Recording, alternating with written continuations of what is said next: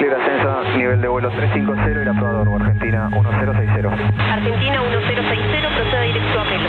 Directo a Melo, Argentina 1060. Prosiga para Argentina 1060. Señor, bueno, de parte de todo el centro de control de área 6 y obviamente del pueblo argentino, le deseamos mucho éxito en la misión que estén emprendiendo y ojalá que salga todo bien. Muchas gracias por todo. ¿eh? Bueno, muchas gracias, muchas gracias por las palabras, gracias también a ustedes por el trabajo que han venido haciendo durante todo este tiempo. Bueno, en un día y medio estamos de vuelta. Muchas gracias, pasamos con Montevideo, ¿no? Afirmativo, 28.5 y lo esperamos entonces, ¿eh? Buen vuelo. Chao, un abrazo.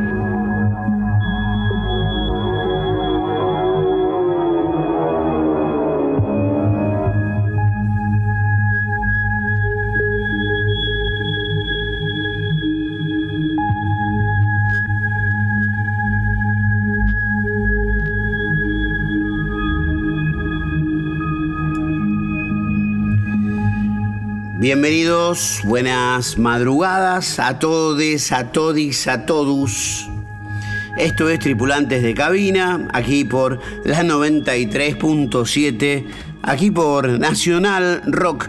Mi nombre es Camilo García y en el vuelo número 13 de este viaje musical que hemos emprendido un tiempo atrás a esta parte, ya con episodios y capítulos para volver a escuchar, para coleccionar, para no permitir que el paso del tiempo degrade las magníficas confesiones de los DJs, productores que he entrevistado hasta el momento.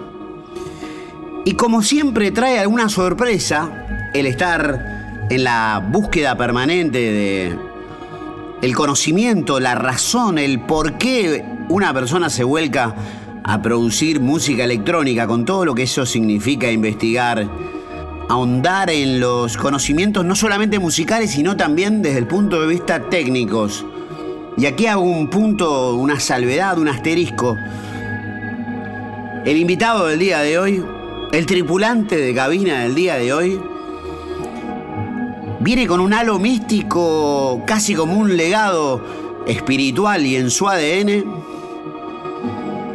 hijo de un ingeniero de sonido, que se las arreglaba para grabar de muchas formas y encontrar la mejor forma finalmente. Todo ese mundo en el que ha estado naturalizado y ambientado desde muy chico, le permitió conectar con la música y conectar con la búsqueda que supone el descubrimiento, la investigación y el zambullirse de lleno en lo profundo para volar en la creación de su propia identidad musical. Con ustedes y nosotros hoy, y me complace presentarlo a él, el señor Franco Chinelli.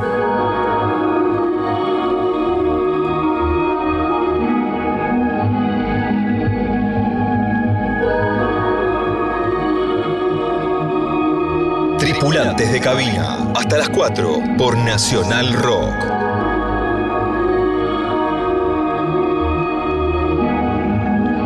Hola amigos de Tripulante de Cabina, ¿cómo están? Espero que muy bien. Mi nombre es Franco Chinelli. Soy nacido en Rosario, Argentina, DJ, productor, musical, em, más o menos con una carrera de unos 28 años eh, de trayectoria. Básicamente me dedico, bueno, en realidad no es tan básicamente, sino que son como varias ramas en sí de lo que hago.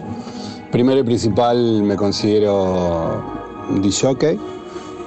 Segundo me considero un productor musical, el cual produce su propia música, el cual tiene sus sellos discográficos, el cual también trabaja ya sea remixando, haciendo colaboraciones y yo editando en, otros sellos, tanto como de Argentina, de Latinoamérica, Europa y Estados Unidos. También soy productor de eventos, tengo mi propio ciclo de fiestas que se llama My Beat. Um, y bueno, Creo que un poco esa puede ser mi descripción. Por supuesto, un gran amante de la música antes que todo lo que dije. Y una persona que tuvo la suerte de estar en contacto con la música desde muy chico. Básicamente, como decir, casi de cero años. Eh, gracias a mi padre, que fue ingeniero en audio y también un amante de la música. Y eso me dio la posibilidad de muy temprana edad estar en contacto con la música, con gente, con la tecnología, todo referido, por supuesto, a la música.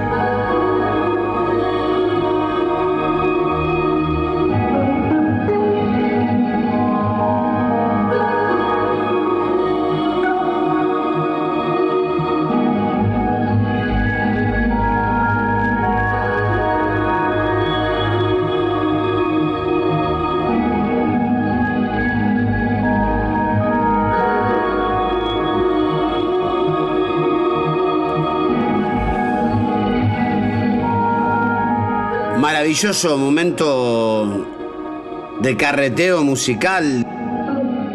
A punto de despegar, podríamos decir, este vuelo número 13, con un tripulante de cabina excepcional, Franco Ginelli, rosarino el hombre, en su pasaporte esto figura, ha comenzado a publicar discos y EPs desde el año 2001 y tengo entendido que hasta el momento ya lleva una pila de discos editados, aproximadamente 100 colaboraciones o remixes, unos 40 tracks publicados propios, puñado de álbumes.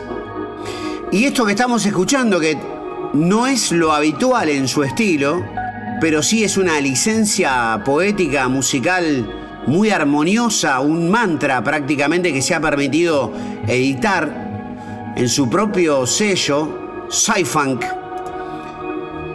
Se llama Track 1 y el álbum se llama 100 días. Puede verse desde lo alto un laberinto en su portada. Y como aquello de que de todo laberinto se sale por arriba, vamos a dejar que la música diga aquello que quien les habla y el entrevistado del día de hoy, de profesión de jockey, con más de 28 años de carrera aproximadamente, nos vaya mostrando a lo largo y a lo alto de este vuelo número 13 de tripulantes de cabina, aquí por Nacional Rock, por la 93.7 mi nombre es Camilo García, ya lo dije, y quien estamos escuchando y a quien vamos a pasar a escuchar y mucho en sus magníficas devoluciones, el señor Franco Chinelli, señores. Que lo disfruten.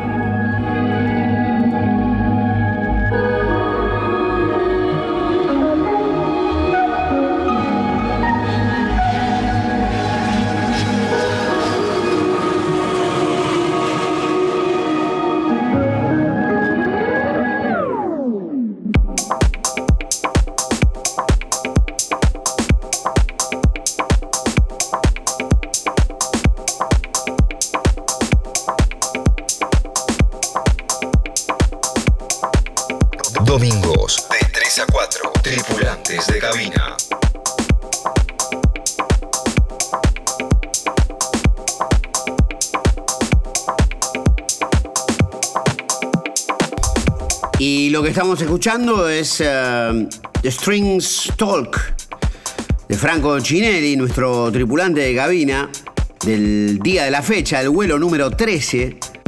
Este track, que fue ya sameado 54 veces, es muy reciente. Ya les digo la fecha exacta de publicación, 19 de marzo del 2021. Y a pesar de ser un track muy pero muy novedoso, del EP Get Back, un disco homenaje a una leyenda del Deep House, quien falleciera el año pasado, el señor Mike Huckabee, muy influyente productor de Detroit, esta vez para el sello Bass Culture, prestigioso sello francés de The Jules.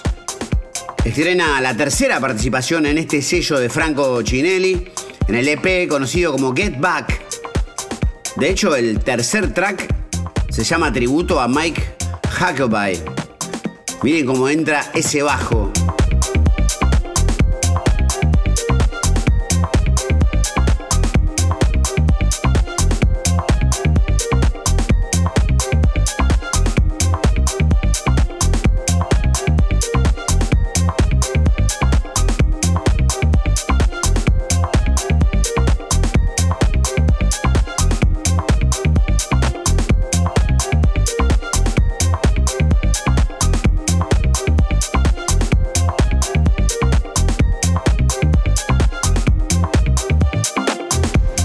Búsqueda de mm, datos irrelevantes que me gusta muchas veces bucear en la web al respecto de distintos tracks, se puede decir que la ficha técnica del tope y cuarte de este track es que la velocidad del BPM es 128, en la rueda de Camelot, como si fuera el horóscopo musical, es 3A, la asignatura musical, sería un si bemol menor, y me gusta una página que se llama songdata.io que hace el análisis de las canciones con unos rubros que son, pero muy entretenidos. Por ejemplo, en cuanto a acústica, este track tiene cero acústica. Nivel de bailabilidad, me encanta este este ítem. Otra que un tutti frutti, ¿eh? Bailabilidad 80%. Instrumentalidad 73%. Energía 70%. Vivacidad 9%. Esto es como el tope y quartet. Aquellos que tengan más de 40 y tantos recordarán esas cartas de los autos y las motos que tenían velocidad HP, peso, revoluciones por minuto. Coincidencias armónicas, muchas. Pero esto es un track original del señor Franco Cinelli.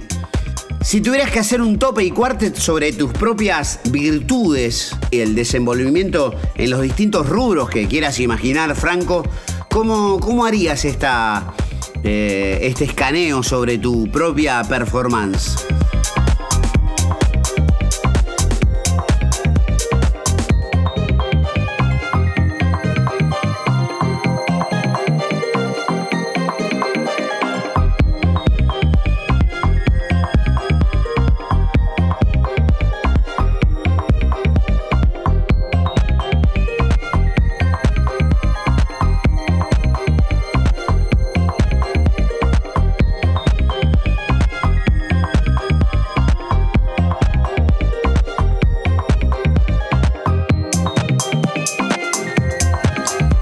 Bueno, muy bien. Eh, una, pregunta bastante compleja, me parece, y más que nada para hablar como en, en una primera persona. Nunca fui una persona que me guste mucho hablar de, de- de- mí en sí, o de cómo trabajo, cómo sí, en sí por ahí me veo. Siempre intenté, y, y por decantación me sale como algo muy, muy natural, muy normal, no, no, no, no tanta descripción sobre mí, no, no tanto yo en primera persona, no, no soy muy de hablar de yo mi, mi primera persona, pero bueno, te puedo decir, a ver que yo de repente se me ocurre, que es algo que me gustaría trabajar y me gustaría trabajar todo lo que sea aprendizaje. Por supuesto que estoy completamente abierto y sé que es un camino infinito básicamente en, en lo que es la música, eh, tanto como para el lado del DJ, como para el lado de- del productor. Eh, creo que obviamente tengo muchísimo que aprender todavía, muchísimo, y es un- para mí el tema de aprendizaje en general, ¿no? Pero básicamente en esto que estamos hablando es como eterno. Yo creo que mm, por ahí decir eh, ya lo vi un poco todo, ya sé cómo es. Mm, La verdad que no, no, me considero mucho de, ese tipo de, de visión. Sí me considero en la que soy un eterno aprendizaje, un eterno alumno y, realmente mm, eh, eso también me hace, me hace de, de- disparador para, para, para darme como, como, muchas ganas, ¿no? Me da muchas ganas el saber de que tengo mucho por aprender. Em, básicamente eso.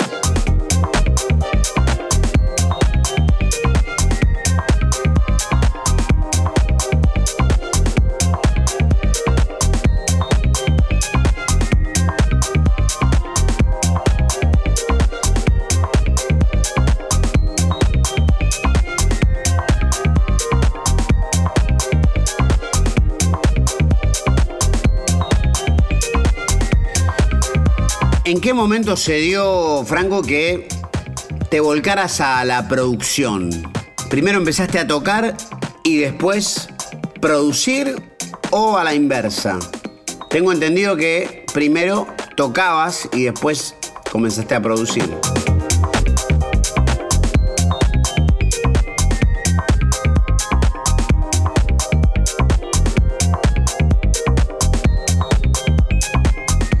No, totalmente. Mi, primer pasión fue mm, la parte de DJ. Y, mis primeros pasos en sí, en, un poco en esto, fueron, fue la cuestión de DJ. Una vez que me empecé a meter cada vez más en lo que era, como, como en sí vamos a poner el nombre de la carrera de DJ, eh, me empezó a interesar mucho, pero fue muy a la par en realidad fue muy a la par, pero obviamente el, disparador primero principal fue la parte de DJ. Eh, me empecé a interesar mucho de, cómo era que estaba hecha la música, que me gustaba a mí. Entonces, bueno, gracias a que tenía a mi padre al lado, eh, podía sacarme un poco todas esas dudas. Y, y, él fue el que me empezó a contar un poco cómo, cómo era producir música. Em, entonces ahí empezó también un poco toda una nueva, una, puerta nueva que se abría, una nueva experimentación a, cómo era producir música. Y también no nos olvidemos que estamos hablando de los 80, ¿no? Em, donde era bastante diferente a lo que soy. Si bien en los 80 las computadoras estaban, pero para, para poder ponerte a componer música, en, esa época mínimo necesitabas cuatro o cinco aparatos, dos sintetizadores, por ejemplo, eh, analógicos, una o dos máquinas de ritmo, una consola donde conectar todo eso, em, tal vez un sequencer, tal vez no, porque las máquinas algunas tenían también de ritmos, eh, como para secuenciar tus, tus ritmos ahí. Em, tus efectos, efectos externos en los cuales conectados a la, consola eh, ahí podías armar como un collage entre todo lo que tenías y también las formas de grabar. En ese entonces yo, por ejemplo, no tenía computadora cuando empecé. Eh, la computadora vino bastante después. Por ejemplo, mi primera herramienta en la cual pude grabar eh, mis primeros tracks que hice fueron en una porta estudio que está compuesta de una casetera que graba en tiempo real y una consola. En ese entonces yo tenía una de cuatro canales, en las cuales tenías que ir grabando capa por capa, ¿no? Entonces, básicamente así fue como empecé a grabar. Eso te, menciono que la computadora vino después. Eh, la computadora ya abrió otras puertas para otros lados. Pero básicamente fue eso, una vez que, me, que, empecé a, interiorizarme un poco más en, la parte de DJ, eh, se, me disparó de cómo, cómo es que está hecha esta música. Entonces ahí mi padre me contó de cómo era que se, se producían los discos, cómo era que se hacía un, tema de repente, todos los elementos por los cuales están, están compuestos los temas, cuáles eran, cuáles eran un poco las formas de grabación.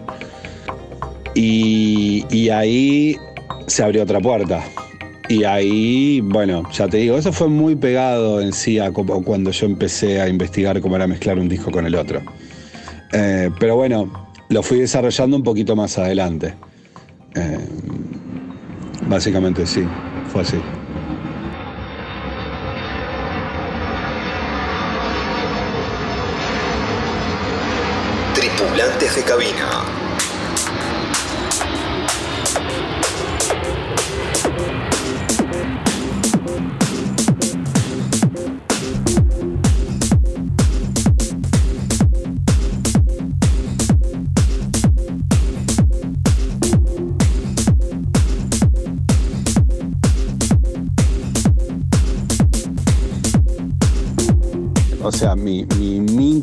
Eh, en la producción empezó de ese modo.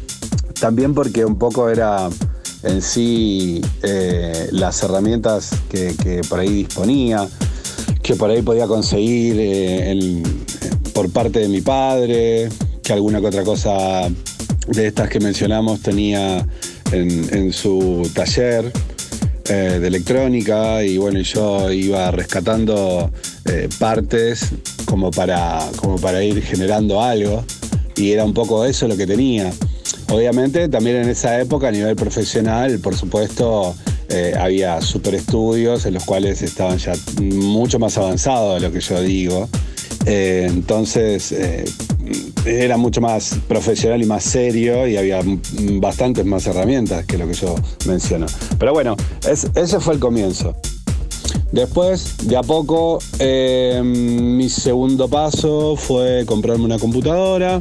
En ese entonces, de las primeras, de las primeras, eh, en realidad no la compré yo, fue mi padre que compró una computadora, una Commodore. Eh, si no me equivoco, fue una Commodore 16.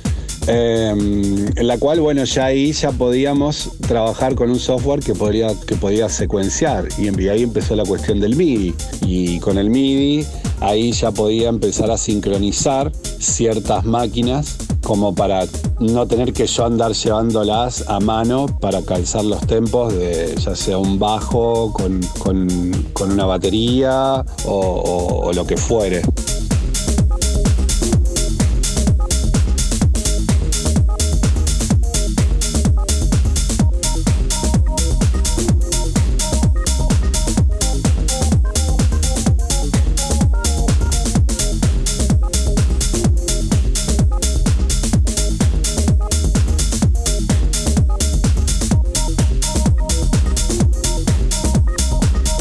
Ahí cuando empecé a descubrir el MIDI, ya ahí se me abrió otra puerta y me di cuenta que, claro, se podía como llevar todo mucho más, eh, vamos a llamarle sincronizado al proceso de, por ahí de crear.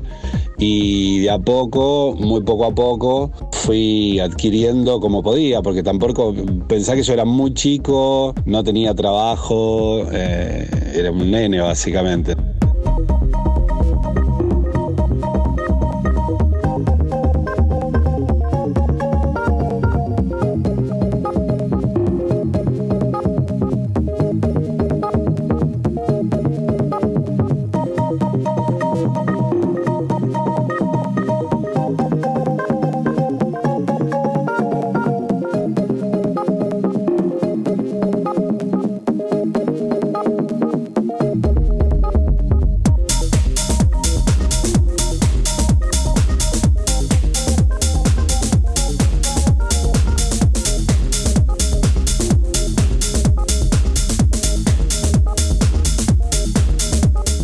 Ahí, bueno, nada, esto ya pegamos un puente y, abreviamos un montón de cosas y, ya cuando yo empecé a trabajar por mi propio medio, eh, ahí de a poco empecé a juntar dinero y dije, bueno, me, me quiero comprar una consola, después de la consola y teniendo una computadora, ya, ya ahí tenía más, más flexibilidad como para poder trabajar y poco a poco fue dándose así. Ese fue un poco el proceso.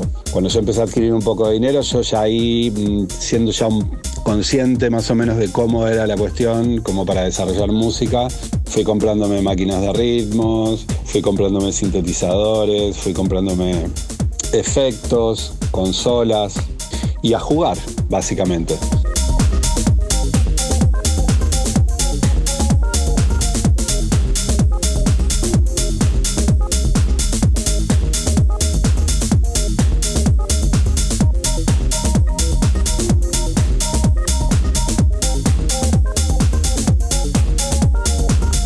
Yo me lo tomaba como muy. En ese momento lo sentía como una pasión total, entonces, como, como lo siento actualmente.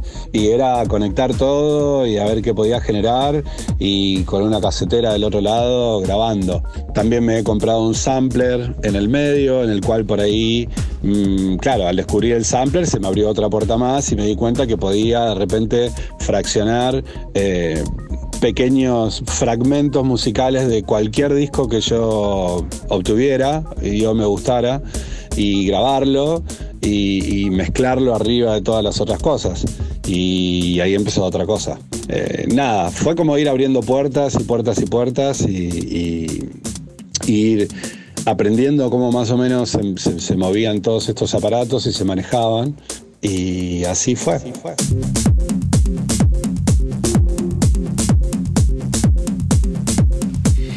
Impresionante la narrativa y descriptiva de Franco Cinelli para contarnos cómo fue que comenzó a producir música electrónica y que hoy por hoy todo se ha simplificado mucho.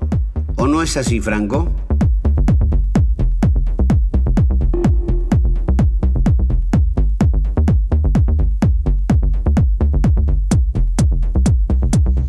Y por ahí es un poco cómico porque hoy en día, si bien la tecnología avanzó por supuesto muchísimo, y hoy de repente con una sola computadora y un par de auriculares puedes eh,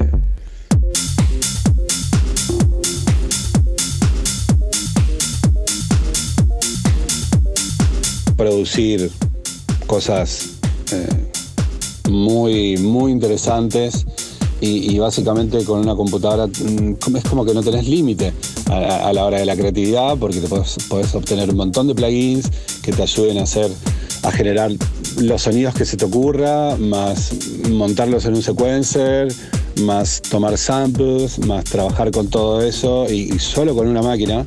Yo hoy en día actualmente, eh, como fui criado de ese modo y me gusta mucho eh, la interacción y, con varias máquinas y, generar como collage de sonidos entre una cosa a la otra, de una máquina tal sonido, otra máquina tal sonido. En la actualidad sigo trabajando, sigo trabajando de ese modo, como muy, muy como, como cuando lo, aprendí y lo empecé.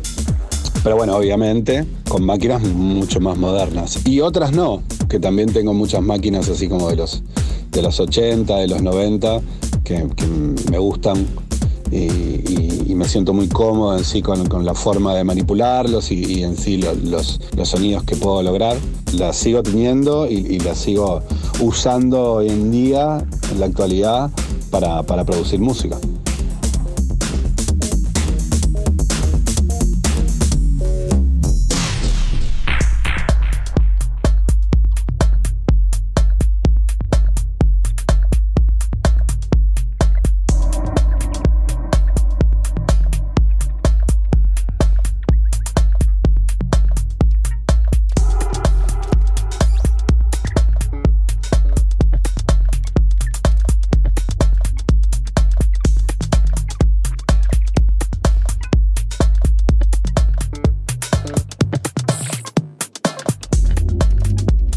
Comenzando a escuchar es un trabajo del año 2015, un track de Franco Cinelli llamado Spock, curiosamente escrito sin la C, directamente S-P-O-K, pero fonéticamente nos remite al famoso personaje de Viaje a las Estrellas.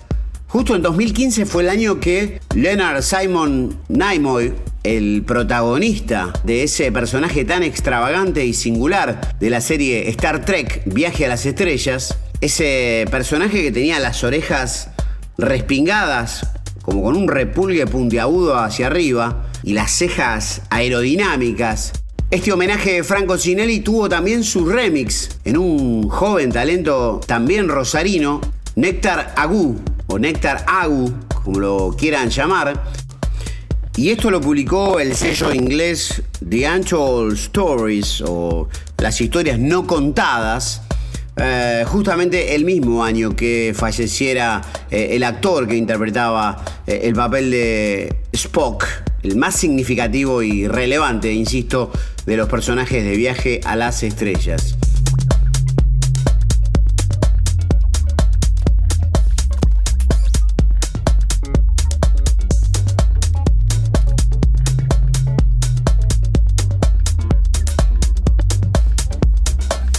Seguimos conversando con Franco Sinelli en esta edición número 13 de Tripulantes de Cabina, aquí por Nacional Rock 93.7. Y Franco, te escuché varias veces mencionar la figura de tu padre y, no quiero pasar por alto preguntarte la, relevancia, el significado, eh, la transmisión de pensamientos, de conocimientos que habrás tenido con la figura de tu padre. Eh, ¿Y qué significa, qué tanto sentís su presencia eh, al dedicarte tan de lleno eh, a un trabajo, a una labor, a un oficio que pudiera decirse tan heredado de tu padre? Manda tu mensaje de WhatsApp 11 39 39 88 88.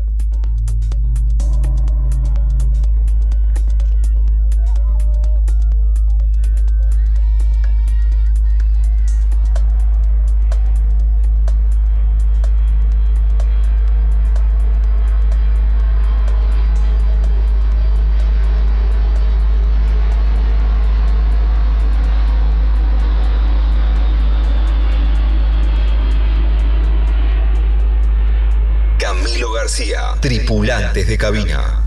Sí, totalmente, totalmente. Nada, mi padre lo tengo todos los días adelante mío. Imagínate que no sé qué habría sido de mí si no hubiese sido él el que me, que me haya motivado para esto desde bebé, básicamente, ¿no? Em, y bueno, nada, como te dije, yo pude, pude aprender muchísimo de él, muchísimo de él en, toda esta cuestión, en, todo el aspecto de la vida, por supuesto, pero en, toda la cuestión musical aprendí mucho, aprendí mucho a escuchar música, em, porque él realmente era un amante de la música y se sentaba a escuchar música todo el tiempo. Y claro, al ser ingeniero en audio y, y desarrollar sus propios sistemas de parlantes, sus propios diseños de baffles, sus propios diseños de amplificadores, sus propios diseños de preamplificadores. Era un tipo que estaba escuchando música muy finamente, finamente, muy, muy puntualmente en, en, absolutamente todos los detalles, escuchando absolutamente todas las frecuencias, todas las distorsiones. También em, él sabía muchísimo de acústica, entonces estar con él eh, al lado era absorber todo lo que él realmente le interesaba, que era todo esto que estamos hablando, que era, increíble estar con él te hablaba de cosas y te explicaba del porqué de las frecuencias, los armónicos, las distorsiones, la acústica y mil millones de cosas más. Eh, súper, súper interesantes. Para ese entonces, para mí, y hoy en día si lo tuviera al lado, eh, eh, lo tendría todo el tiempo también eh, muy cerca de mi estudio y consultándole, siempre le consulto un montón de cosas, referido a lo que es el audio, a, las mezclas,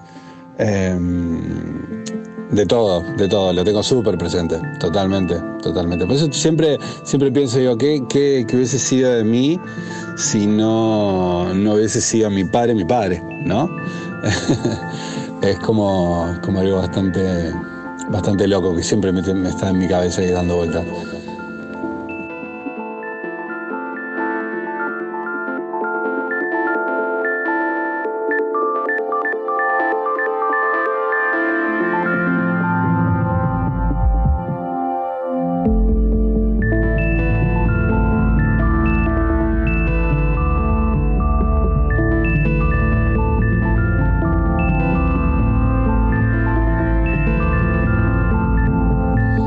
Aparte éramos como muy compinches, o sea, a mí, o sea, a mí me enamoraba todo lo que él hacía y cómo lo hacía y de la manera que lo planteaba y, estábamos todo el día, o sea, básicamente todo el tiempo que estábamos juntos era música, música, música y música y equipos y, bla, bla, bla, bla, bla. Y, bueno, nada, yo creo que todo eso eh, ha dejado una marca muy, muy, muy fuerte en mí por supuesto, y está más que presente día a día.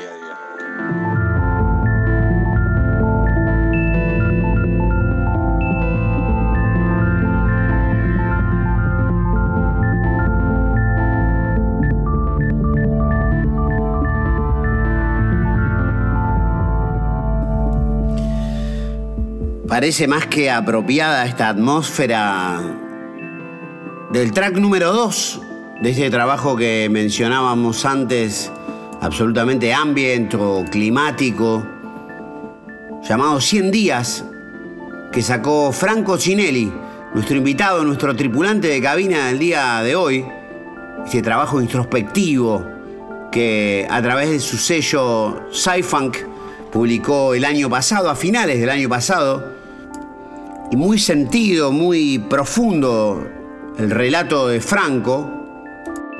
Me imagino el punto de contacto con aquel Franco que comenzaba a los 14 años a hacerse cargo de una residencia de una discoteca en Rosario.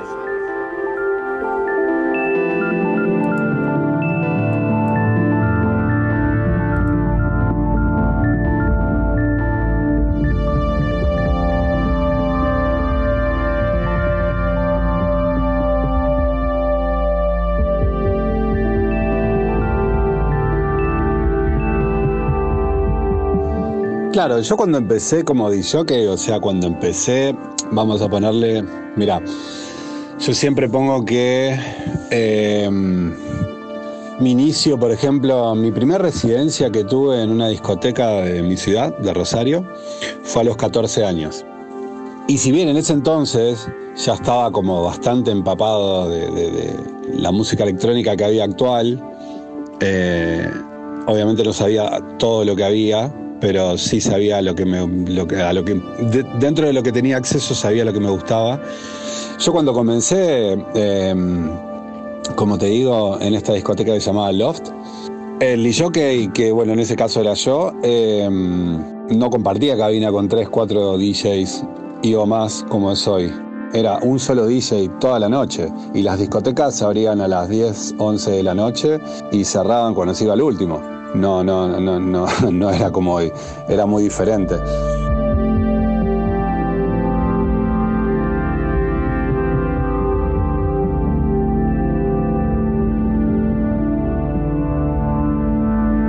Y también no eran discotecas por ahí exclusivas de un solo, de, una rama de, música, ¿no?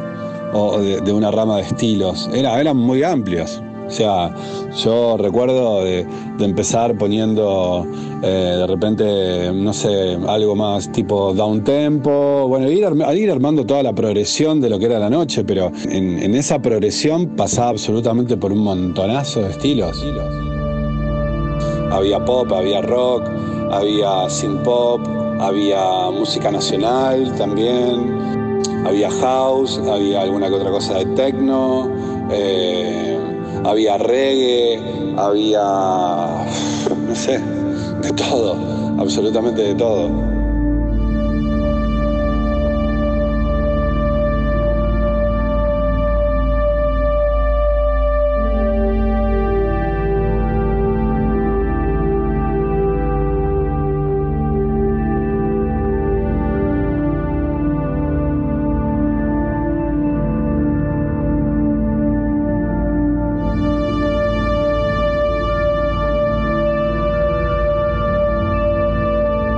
Ese trabajo como de DJ lo, hice un tiempo bastante, bastante largo y a poco fui quedándome con, como que, con lo que sentía que realmente quería como, como seguir trabajándolo y focalizándome 100% que era la música electrónica. Y ahí empecé, nada, empecé generando mis propios, obviamente siempre con amigos, mis propios eventos, eh, programas de radios en los cuales... Eh, le mostrábamos a la gente o a los amigos, porque siempre todo esto comienza con amigos y amigos de amigos y así se, empieza como a amplificar y así como un poco uno empieza eh, con todo esto, con, todo esto de ser DJ. Y, nada, era ir, mostrar lo que a uno le gustaba y a, mis amigos. Eh, venían, venían, me ayudaban a hacer los eventos, a llevar los equipos, a, conseguir los lugares, hacíamos todas las cosas en conjunto, invitábamos a la gente, hacíamos todo básicamente. Poco a poco cada vez más fui focalizándome en lo que quería y mm, yo estoy como un poco, un poco no, estoy nutrido de no solamente un estilo puntual de música, rock o música electrónica o reggae a mí siempre me gustó y, aprendí a escuchar absolutamente de todo. De hecho, actualmente escucho de todo tipo de, estilos de música. Eh, a mí siempre me gustó la variedad, la variedad y, el descubrir eh, sonidos nuevos, nuevos o, no sean nuevos, pero que sea variado. A mí siempre me gustó que sea variado. Por eso, em, siempre mis DJ set nunca son iguales y siempre mis producciones, si bien tienen como un sonido mío, vamos a ponerle, pero nunca son ni iguales. Pueden ser alguna que otra, algún que otro tema parecido, pero yo produzco, por ejemplo, house, techno, electro, ambient, música experimental. He hecho cosas de hip hop, he experimentado un poquito con el drum and bass, he hecho cosas de down tempo. Y todo el tiempo, básicamente, cuando, cuando me siento a producir, em, no, tengo algo fijo y nunca me sale siempre lo mismo y también me aburre hacer todo el tiempo lo mismo. Entonces es como que intento todo el tiempo de ir fluctuando para ni yo aburrirme ni no mostrar realmente lo que, lo que siento por dentro, que es amplio. Eh, a, mí me parece muy entretenido y muy... como que me sale un poco por las venas la variedad, porque vengo como curtido desde cero, de escuchar absolutamente de todo y me gustan muchísimos estilos de música. Entonces un poco también me pasa eso porque siempre por ahí me preguntan a nivel producciones, bueno, pero vos, vos qué haces, vos, cuál, cuál es tu estilo? Y yo digo la verdad, yo produzco música electrónica. En todo eso que te digo electrónica, que es súper amplio, ahí, ahí un poco me encuentro, yendo un poco de acá, un poco de allá, un poco para acá, para arriba, para abajo, para el costado. No me siento que tengo un solo punto en el cual enfoco a la hora de producir y a un estilo. Tampoco soy muy amante de decir esto es tal, esto es tal y esto es tal, porque eso me parece que fue como una, cuestión de etiquetas, de discográficas, de, de radios, de que se necesitaba enfrascar la música en estilos. Yo creo que todos los estilos tienen un poco de todo a la música que existe. Y es un poco mi visión, ¿no? Y, y eso es realmente también lo que, lo que me atrapa, ¿no? Como la diversidad, las, diversas formas de expresión musical, eh, las diversas bandas, los diversos productores y tal.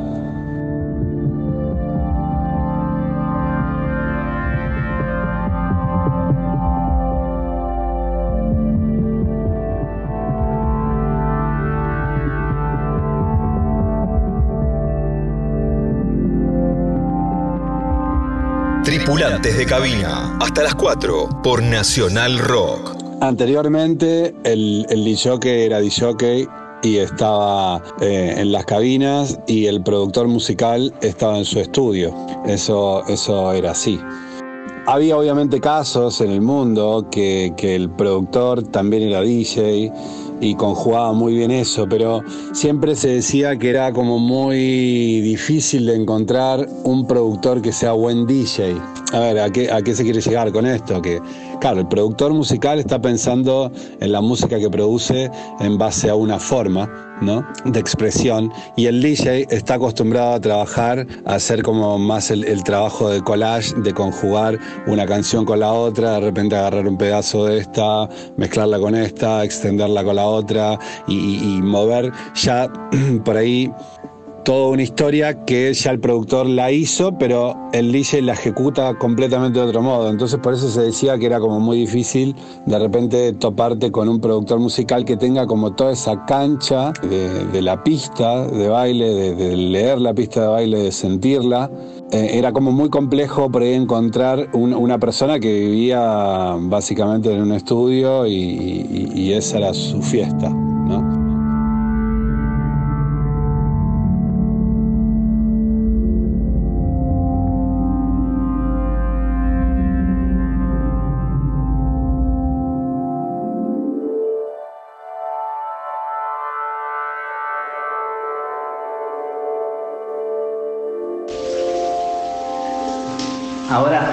escucho tu respuesta mientras me ducho, pero te voy a dejar una pregunta para después.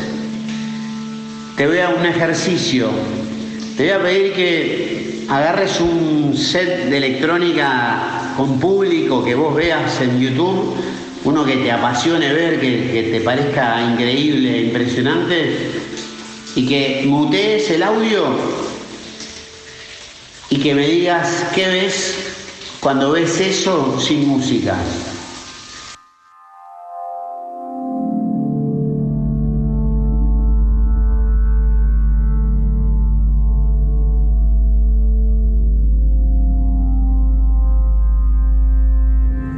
Wow, muy buena pregunta, la verdad. Si veo un video de repente eh, sin escuchar la música, un video obviamente que esté filmado en una fiesta, donde se ve la gente eh, interactuando en una fiesta con música y le apago la música, veo, veo gente divirtiéndose, veo gente pasándola bien, veo gente desconectándose de su día a día, de, los problemas, de la sociedad. Veo gente liberada, por así decirlo, por buscarte una palabra. Em, pero bueno, toda esa imagen me parece que, que, si bien es mucho, bueno, como la descripción que dije, pero creo que el gestor número uno es la música, ¿no? Que hace que la gente pasa un poco a otro plano, se desconecte de su día a día, de sus problemas, de su trabajo, de sus cuestiones y sea una misma.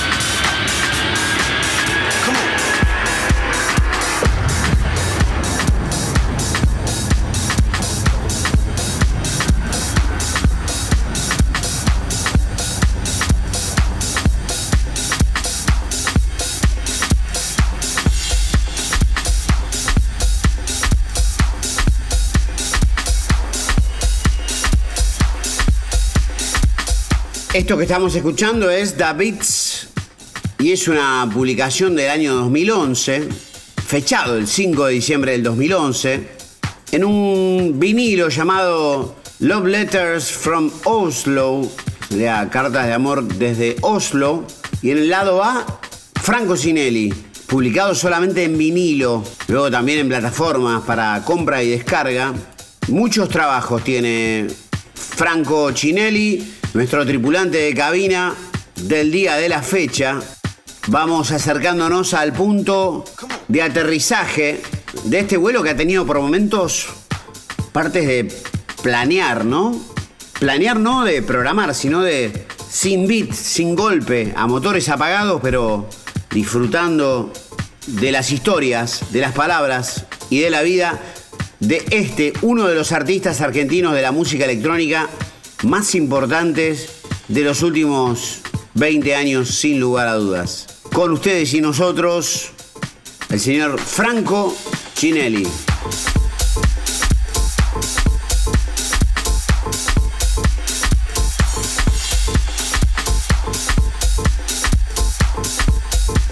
Estás escuchando Tripulantes de Cabina por Nacional Rock.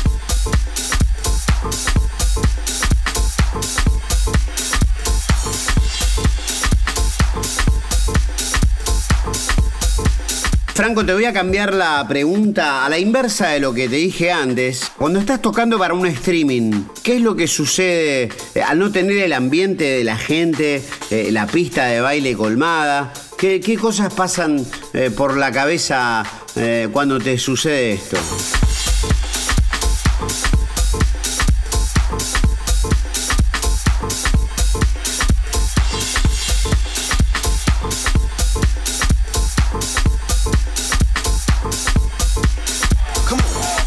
Mira, es un tema muy polémico hoy en día entre nosotros los, los DJs. El tema de, claro, no, no poder estar saliendo a tocar a fiestas, festivales, lo que sea. Eh, hoy nos encontramos adentro y, una, o por decirte, de las pocas herramientas que tenemos hoy como para estar conectados con la gente y, compartir un poco la música con la gente es como hacer un vivo, un streaming y esto. Yo eh, lo he experimentado, el año pasado he hecho un par, probablemente vuelva a hacer alguno que otro. Es una situación muy diferente, muy, muy, muy diferente.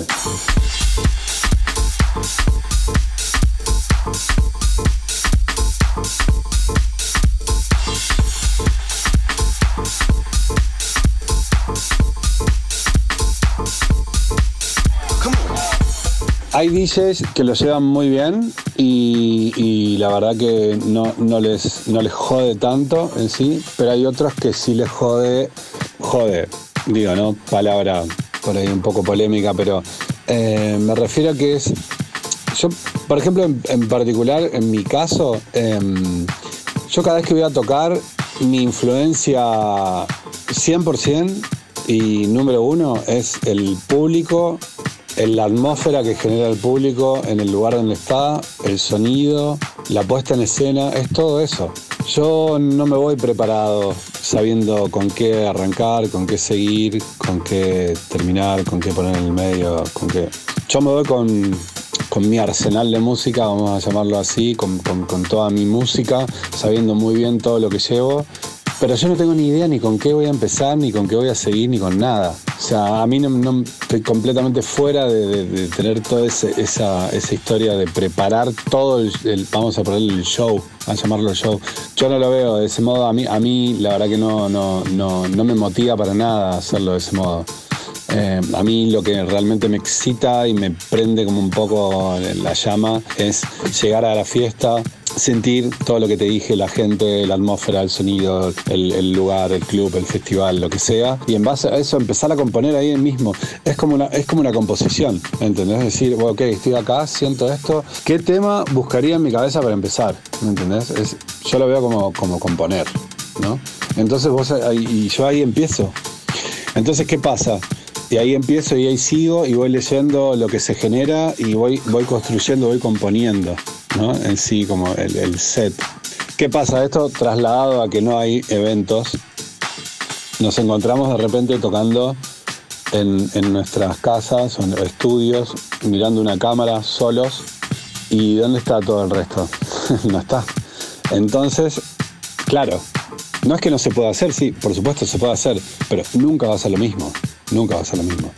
Y particularmente lo que yo te digo, así mi experiencia es como si yo no tengo el, yo no tengo el público, no tengo la situación, no tengo el lugar, no tengo la ciudad, no tengo el sonido, no tengo todo lo que es un evento en sí, y, o sea, mm, como que siento que me faltan un montón de cosas, un montón de recursos, que sí, obviamente lo puedo hacer, por supuesto, pero nunca, jamás va a estar cerca de ser lo mismo, jamás.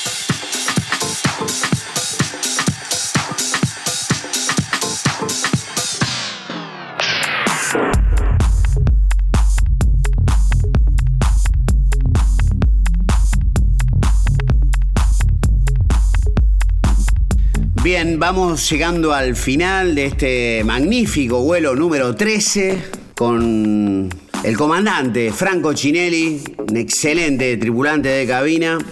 Franco, en primer lugar te agradezco enormemente la gentileza, tu tiempo. Le decimos a la gente que si bien este programa dura una hora, lleva mucho más tiempo la charla, el compartir, el hacer un punto de contacto entre lo que quien les habla intenta dilucidar y conocer de cada uno de los invitados.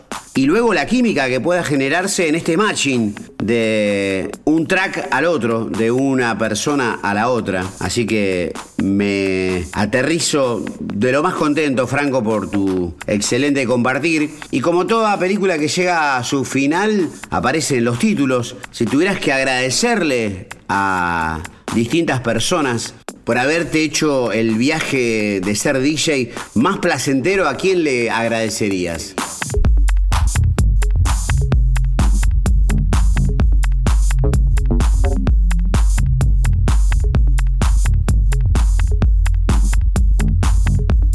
Bueno, tema para hablar largo. Mira, yo le agradecería, por supuesto, primero y principal a mi familia por haberme bancado todo esto, el proceso de, haber llegado hasta acá, a mis amigos, obviamente, y a las personas que fueron claves, que bueno, fueron muchas, fueron muchas, pero te puedo decir, Diego Cid fue de los primeros que me dio oportunidad para poder realizar mi música eh, editada eh, en vinilo, en un sello europeo, comandado por él, por supuesto, y no me puedo olvidar nunca de los Club Rayo, eh, que ellos también me dieron la posibilidad de sacar mi primer, eh, en ese momento eran CDs, ellos editaron eh, un EP mío, año 2000, 2001, eh, y después mi primer álbum que se llamó Memorama. Y ya te digo, en realidad te puedo decir muchísima gente. Por supuesto, Carlos Mood, que es mi hermano, y con él hemos hecho muchísimas cosas. Juan Porredón y todos mis amigos, colegas, DJs y productores y toda la gente también que trabaja en medios y son promotores y son productores de eventos con los cuales hemos trabajado y yo contado en sí en, en toda la historia. Es mucha, mucha gente. Pero nada, totalmente agradecido de, de todo, de, todo lo que podido hacer y todo lo que vamos a hacer, que va a ser mucho más. Y también muchísimo, obviamente, a la gente que, que, ha estado ahí noche a noche, en algún lugar, en, en una discoteca, en un festival, en un after hour, en cualquier tipo de situación donde yo he estado eh, explayándome musicalmente. Gracias, totales.